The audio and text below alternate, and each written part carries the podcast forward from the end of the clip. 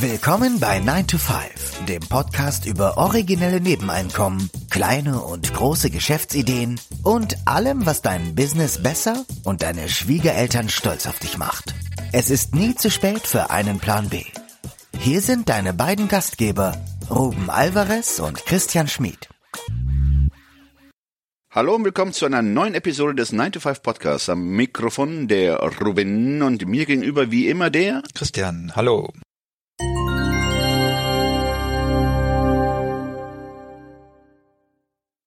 Der Titel der heutigen Episode sollte an sich heißen Vom Tellerwäscher zum Millionär. Aber da ja heutzutage Tellerwaschen ja nicht so einfach ist, also zumindest haben die Restaurants ja gar nicht geöffnet. Ich wüsste gar nicht, äh, wie man dieses Narrativ dann bedienen könnte, dieses Narrativ vom Aufstieg durch äh, Entbehrung und harte Arbeit. Aber okay, wir sind ja recht kreativ, äh, so dass wir zu einem neuen Titel gelangt sind. Das sollte da heißen vom Flaschensammler zum Millionär. Ja, wir haben uns nämlich äh, gedacht, eigentlich ist Flaschensammeln vielleicht nicht der äl älteste Zeithassel der Welt, den hatten wir ja auch schon mal besprochen, den wahrscheinlich ältesten Zeithassel der Welt, aber wahrscheinlich ist es einer der mitältesten Zeithassel, nämlich das, wie hießen die Namen früher nochmal, die Sammler und Jäger, Jäger und Sammler. Jäger und Sammler, genau.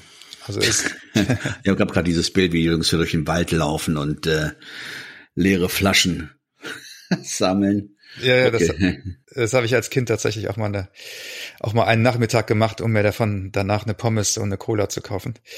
Das äh, zu den Zeiten konnte man die Flaschen im Wald finden. Die waren dann meistens schon jahrelang haben die darum gelegen und waren komplett nackt, ohne Etikett oder so. Und äh, ja, das war wahrscheinlich auch mein aller allererster Side-Hustle. Da war ich noch im Grundschulalter. Ja, das erinnert mich so ein bisschen äh, an meine damaligen Feten als die Kühlschränke zu klein waren und man die Getränke in der Badewanne ja. im kalten Wasser gelegt oder gestellt hatte und sich dann auch dann halt diese diese ähm, die Etiketten gelöst haben. Ne? Die Etiketten gelöst haben, ja. Ja, und wir haben uns gedacht, eine gute Zeitklasse-Idee ist ja schnell, umsetzbar, man braucht kein Startkapital, sie ist skalierbar und dann im besten Falle sogar noch mit freier Zeiteinteilung. Und das Flaschensammeln erfüllt tatsächlich alle diese Voraussetzungen. Und mehr als äh, Teller waschen. Genau. Komplett unabhängig, ja, genau. Mhm.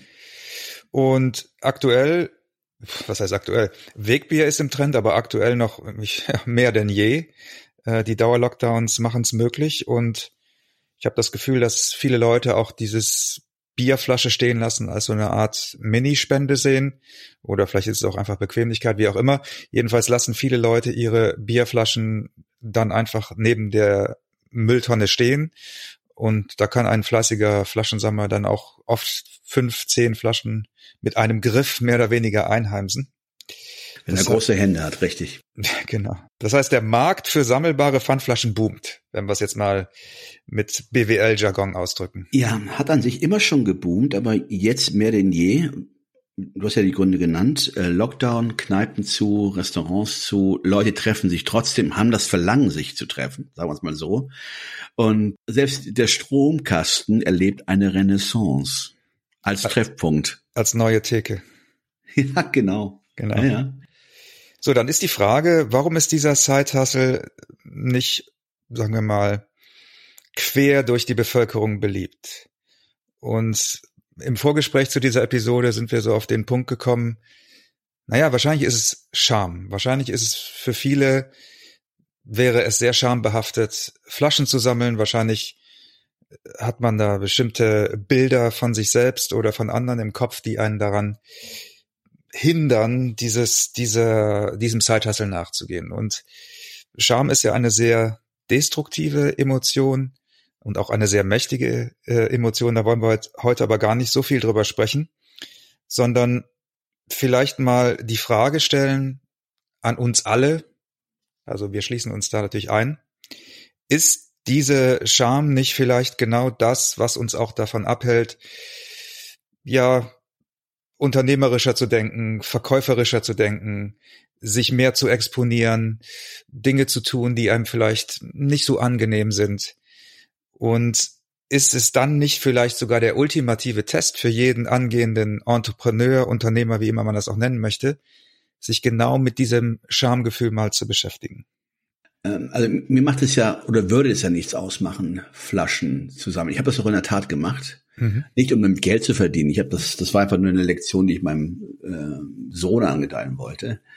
Äh, zu erklären, mein Gott, das, das, Geld liegt ja förmlich auf der Straße. Und das ja. war, glaube ich, auch eine, zu einer großen Veranstaltung. Du hast hier die Möglichkeit, äh, durch das Flaschensammeln ein bisschen Geld zu verdienen, um dir Süßigkeiten zu kaufen oder eine Fritten, wie du eh eingangs sagtest. Mhm. Und er hat es in der Tat geschafft, äh, mit mir zusammen natürlich. Also für mich war es kein Problem. Ich konnte mich wahrscheinlich auch ein bisschen hinter meinem Sohn verstecken. Ähm, nach dem Motto, ich mach's für deinen Sohn zusammen. Das hat eine ganz das. andere Qualität. Aus ne? pädagogischen Gründen. Aus pädagogischen Gründen. Und in der Tat, als er dann gemerkt hatte, wir hatten durch diese Sammelaktion haben wir 80 Euro für ihn. Wow. Äh, ja, und das heißt immer hochrechnen, was es das heißt, wenn man jetzt, äh, was bekommt pro Flasche? 8 Cent. Also da kann sich jeder mal da draußen ähm, eine Rechnung ähm, machen, wie viele Flaschen er gesammelt hat. Und das relativ in kurzer Zeit. Für ihn natürlich wow. Also man 80 Euro für, wie alt war er damals? Äh, lass ihn mal zehn Jahre alt gewesen sein. Ja, Wahnsinn. Ja, ja. Mehr und, als sein, sein monatliches, weit mehr als sein monatliches Taschengeld. Na, sicherlich richtig, ja, mehr als sein Taschengeld. Ähm, aber ähm, im Grunde genommen ja, das Geld lag oder liegt auf der Straße. Und warum haben so viele Leute Probleme, sich ja zu bücken, um dieses Geld aufzuheben? Ich erinnere mich an unser Interview mit Vincent von Freaky Finance, der da, da mit dem haben wir auch darüber gesprochen und der hat zum Beispiel gesagt, dass er das, dass er überhaupt kein Problem damit äh, hat. Und das ist bei mir sehr hängen geblieben, weil ähm, ich glaube, das sagt auch sehr viel über die über die Bereitschaft aus, ja über die eigenen Grenzen auch zu gehen. Ne? Und äh, bei uns in in Deutschland ist ja auch dieses Verkäufertum hat irgendwie einen schlechten Ruf. Ja, wir sind ja eher so das Land der der Beamten und der Angestellten und Vertrieb, Verkauf, das hat fast schon was Anrüchiges für viele Leute. Und ich kann mir vorstellen, dass da auch ein Zusammenhang ist, dass diese dieses dieser Respekt auch vom Unternehmer oder vom Entrepreneur, der ist ja in manchen anderen Ländern viel stärker ausgeprägt. Und da werden die, diese Geschichten ja eher gefeiert. Bei uns, ja, schaut man fast so ein bisschen drauf runter. Und ich kann mir vorstellen, dass das sozusagen in unserer Unterbewusstseinsmatrix auch irgendwie verankert ist. Kann das vielleicht daran liegen, dass man gesehen wird bei der Arbeit? Weil bei solchen Tätigkeiten, verkäuferisch, das heißt ja, du gehst ja raus, du verlässt ja den das sichere Umfeld eines Unternehmens oder eines Büros. Also das heißt, du wirst auf einmal für jeden sichtbar. Und äh, jeder, äh, gerade beim Verkäuferischen, wenn du, sei es eine Versicherung oder was man immer auch versichern, äh, verkaufen kann, dass man dir praktisch bei der Arbeit zuschauen kann und äh, ja, deswegen viele Leute das einfach nur scheuen, und dann kann ich mir vorstellen, dass auch die Angst vor dem Nein unheimlich groß ist, ne? weil das, weil das, also dieses Ablehnen ja auch in unserer äh, DNA sozusagen äh, ja negativ besetzt ist logischerweise. Keiner möchte gerne abgelehnt werden sozial. Und ich glaube, dass das, dass da auch viele eher in so eine Vermeidung gehen, dann lieber gar nichts machen, als sozusagen die Ablehnung zu erfahren. Oder auch nicht in diesem Bereich, wo ja, erwiesenermaßen ja, gerade wenn man im Verkauf tätig ist, ja die Verdienstchancen ganz andere sind, als mhm. wenn man nur eine Verwaltungstätigkeit oder etwas im Verborgenen macht. Aber wenn sobald du dich persönlich auch exponierst, ne, also bietest ja auch Angriffsflächen an. Genau. Richtig, genau. Und wir haben uns, wir haben uns überlegt, vielleicht ist das jetzt jenseits der, wir, wir gehen nachher nochmal auf diesen Side-Hustle sozusagen auch äh, mit Zahlen ein, aber vielleicht jenseits dieses Fallbeispiels, vielleicht ist das auch ein ultimativer Test, um zu schauen, ob man sich, ob man überhaupt taugt zum Unternehmer. Also ein bisschen provokativ gesagt, während du jetzt an deiner Geschäftsidee bastelst, wärst du bereit, in der Zwischenzeit Flaschen sammeln zu gehen, um Geld in die Kasse zu spülen. Oder sagst du, nee, da stehe ich drüber, das will ich nicht? Und was sagt das dann eigentlich über deine, über deine Bereitschaft aus, sozusagen mh, dich zu exponieren, dich zu öffnen, dich verletzbar zu machen.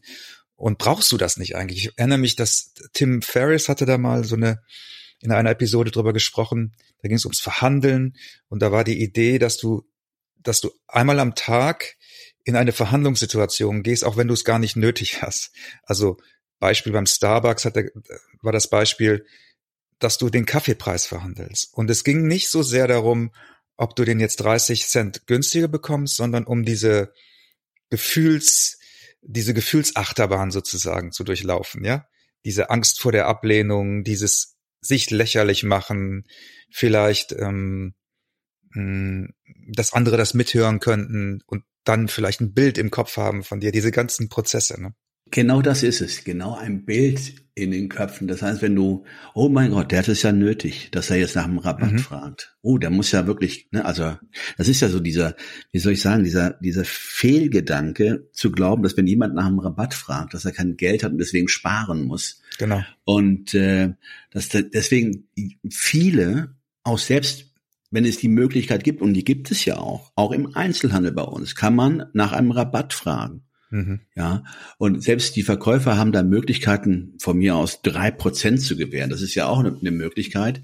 Aber viele scheuen sich davor, weil man dann vielleicht in diese Ecke gedrängt wird. Ach, guck mal, der arme Kerl. Ja. Der, der ist schon darauf angewiesen, äh, nach Rabatten zu fragen. Ja, genau. Und dabei ist es wahrscheinlich genau umgekehrt. Wahrscheinlich sind die, die nach Rabatten fragen, eher die Vermögenden. weil die das schon ihr Leben lang gemacht haben und dadurch ja. in der Lage waren, Vermögen aufzubauen. Das ist meine, mein, mein Vorurteil jetzt, aber das oder meine Vermutung. Ähm, ja, aber inter interessant, mal drüber nachzudenken. Das sind Leute, die dann auch ihre Komfort, wie heißt es, Komfortzone, ihre, mhm. ja genau, Komfortzone äh, verlassen und sich auch nicht zu schade sind, äh, äh, zu fragen, was ist das größte Problem? Ähm, das Problem ist halt nur sicherlich äh, ein Reputationsverlust zu erleiden. Richtig, richtig. Genau. Und da könnte man jetzt, das haben wir auch immer praktischer gedacht, wenn, wenn du sagst, ich will diesen Zeithassel mal ausprobieren, dann könntest du einfach auch in einer anderen Stadt anfangen, ja. Also das, das geht natürlich auch, um diese Schambarriere sozusagen zu überwinden. Ja, und wir haben uns mal einige der Dinge notiert, die so eine innere Stimme dann wahrscheinlich sagt. Also sozusagen die Abwehrmechanismen, die wahrscheinlich stattfinden, warum man sowas nicht macht. Also einmal ist es dieses Schamgefühl, hatten wir gerade schon, ich könnte von Nachbarn gesehen werden und die denken dann Punkt, Punkt, Punkt. Dann hatten wir Hochmut, ja, das lohnt sich ja gar nicht, nur Kleinvieh, Aufwand und Ertrag, das steht in keinem Verhältnis. Das ist auch interessant. Das ist so, ich glaube, das ist so, das sind dann so Rationalisierungen, wo man versucht, das ne, man sucht noch Gründe und versucht diese, ja, diese Gründe in so ein wissenschaftliches Korsett zu packen und damit praktisch, ja, für sich zu legitimieren, na, es ist nichts für mich. Ja, man versteckt sich hinter so großen Wörtern, ne? Dann Aufwand und genau. Ähm, anderes vielleicht äh, auch wieder Hochmut, das ist doch nur etwas für Obdachlose. Da ist vielleicht auch dieser Mechanismus, dass man sich sozial abgrenzen möchte, ne? Statusdenken und so weiter.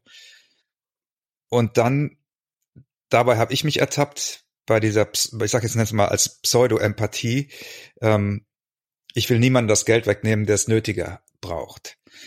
Und äh, diese ganzen Sachen kann man natürlich oder könnte man, wenn man sich die Zeit nimmt, mal sich genauer angucken und man würde wahrscheinlich zu dem Ergebnis kommen, dass das tatsächlich nur Ausreden sind. Genau, Hochmut, Empathie oder Großmut. Großmut. Also, ja, ja, genau, Großmut, ja, genau. Ja, und das ist genau das ähm, der Punkt. Mal Im Grunde kann man das ja wirklich einfach, ich würde es nur auf einen äh, oder auf einen Satz reduzieren, ähm, was ich jedem mitgeben möchte.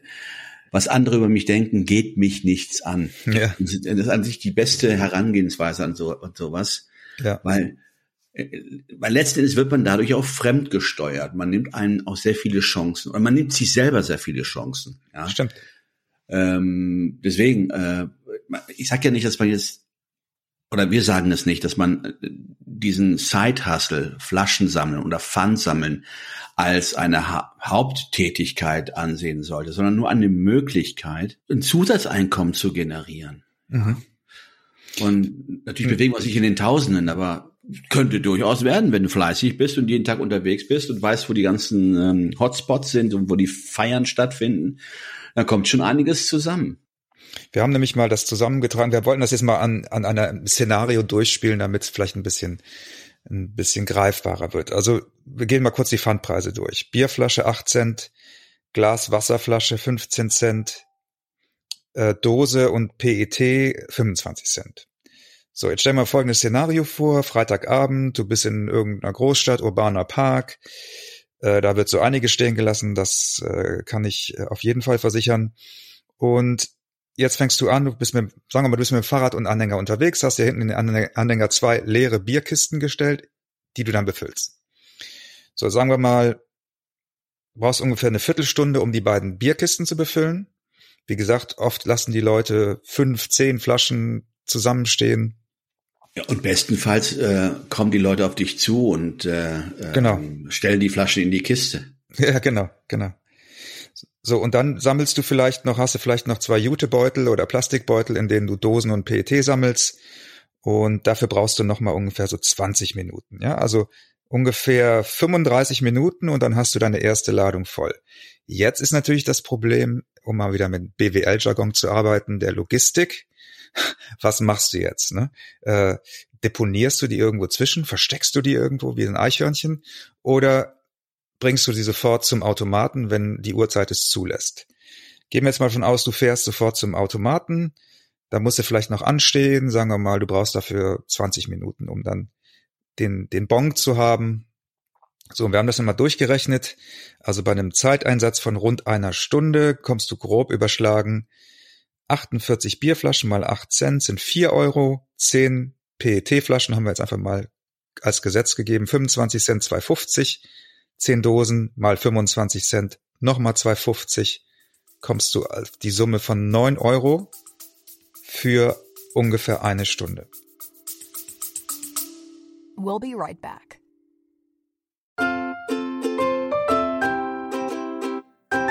Es ist Zeit für Werbung in eigener Sache. Aber keine Sorge, wir machen es kurz und schmerzlos.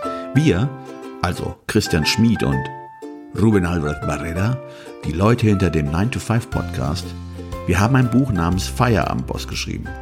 In diesem Buch zeigen wir, dass es möglich ist, deine eigenen Wege zur finanziellen Unabhängigkeit zu gehen, ohne komplizierte Finanzbegriffe oder trockene Ratschläge. Versprochen. 33 realistische Ideen für Nebenjobs sind darin enthalten, die du starten kannst, ohne deine Ersparnisse zu plündern. Es geht darum, dir mehr Optionen zu bieten, weniger abhängig von deinem 9-to-5-Job zu sein. Denk darüber nach, es deinem Chef bei der nächsten Kaffeepause zu erzählen. Hey Chef, ich werde mein eigener Chef. Feierabendboss ist ab sofort erhältlich. Überall, wo es gute Bücher gibt. Also schnapp es dir und lass uns zusammen auf die Reise gehen. Zu der Freiheit, die du verdienst.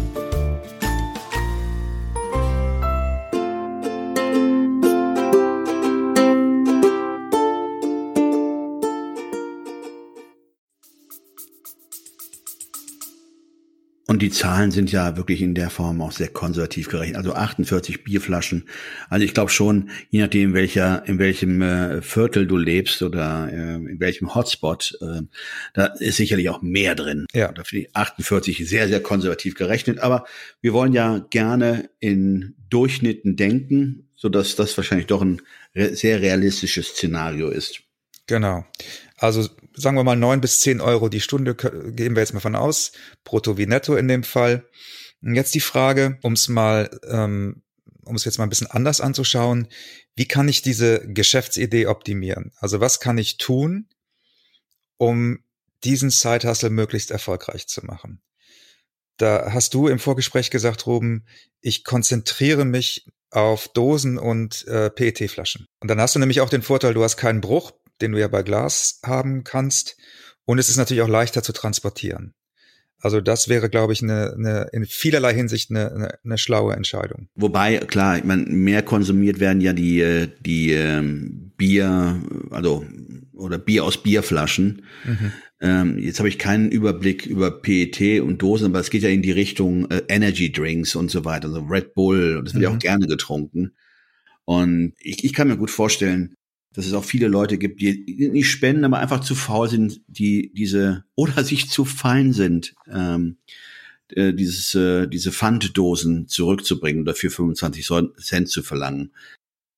man müsste es einfach mal drauf ankommen lassen, wer denn jetzt besser fährt. Der, der jetzt Flaschen sammelt oder der, der sich nur auf PET Ja, oder. Dosen konzentriert. Ist die Frage, ob es die Masse dann macht sozusagen, ne? Oder ob es die die Konzentration auf dieses auf diese Nische es macht.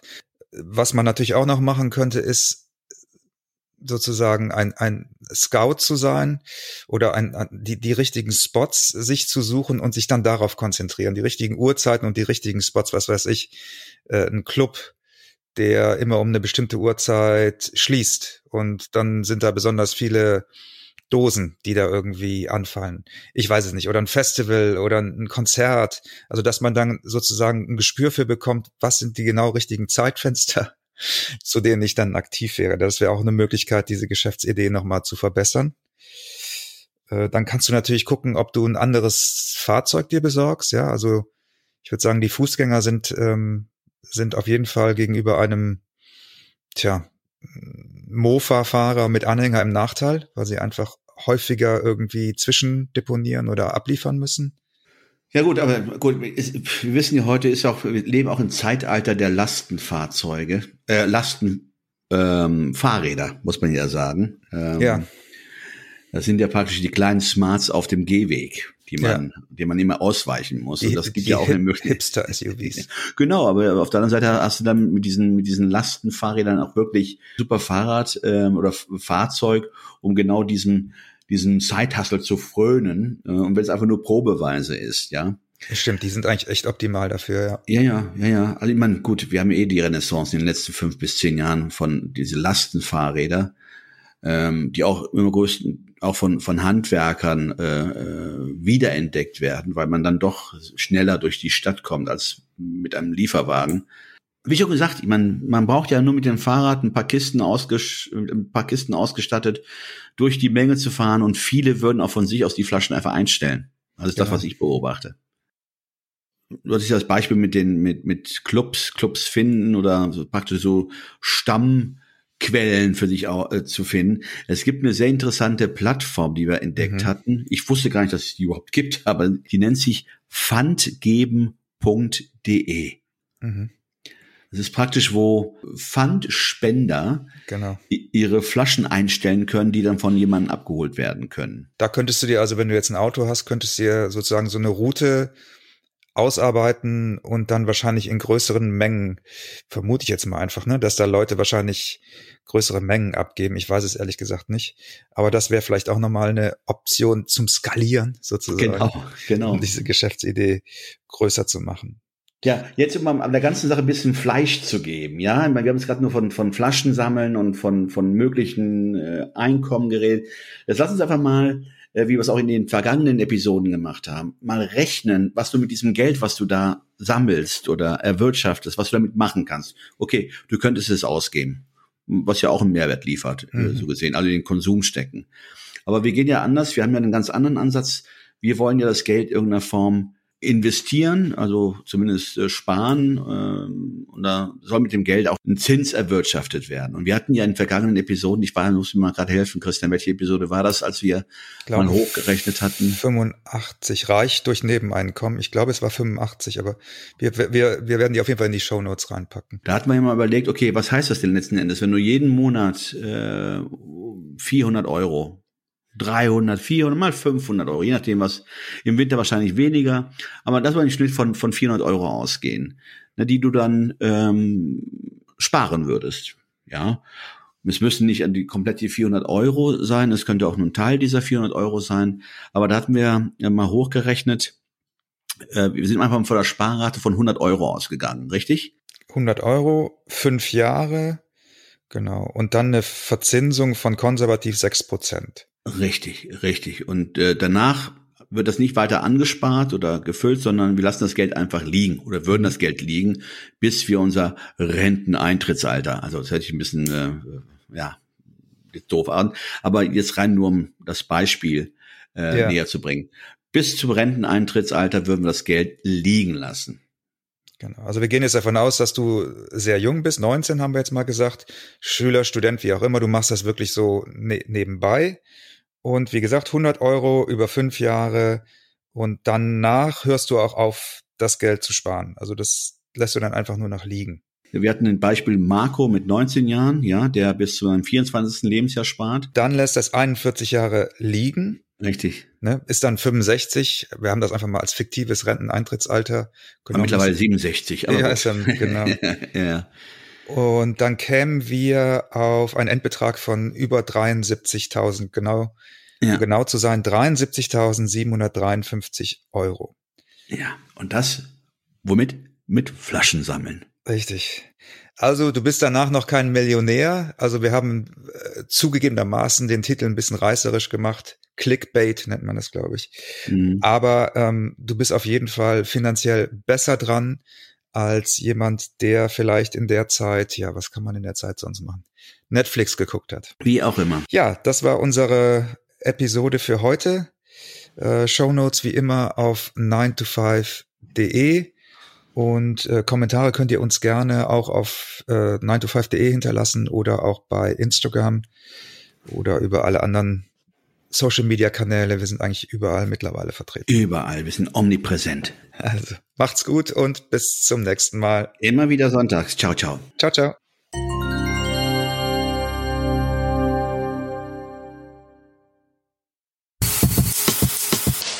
Das war 9 to 5, der Podcast von Christian und Ruben. Alle in der Episode erwähnten Links findet ihr in den Show Notes auf 9to5.de.